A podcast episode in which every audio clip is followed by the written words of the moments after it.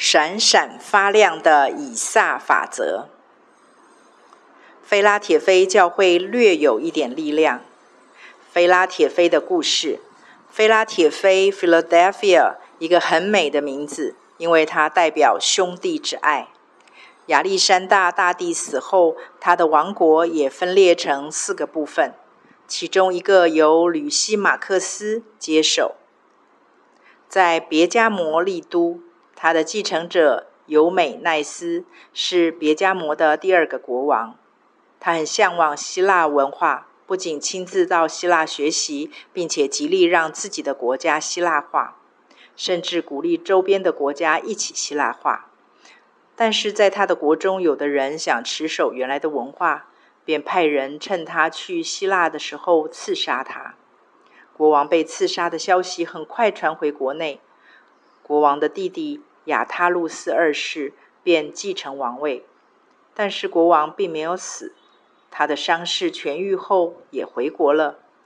亚他路斯二世听到哥哥没死的消息，立刻退位。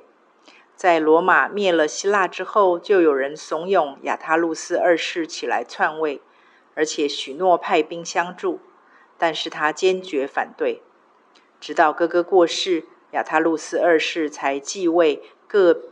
继位个别迦摩的国王，在他年老时，又把位子传给哥哥的儿子，因此亚他路斯二世得到一个称号——爱兄弟的亚他路斯。在他哥哥掌权期间，建了这座菲拉铁非城，代表他对弟弟的爱，因而这城取名菲拉铁非，意思就是兄弟相爱。上帝没有弃绝我们，我们也不应当弃绝上帝。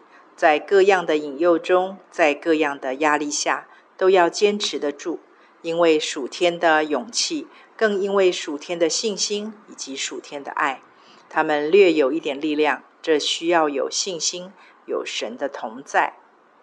他们在压力中顶住，没有弃绝上帝的名。这需要勇气。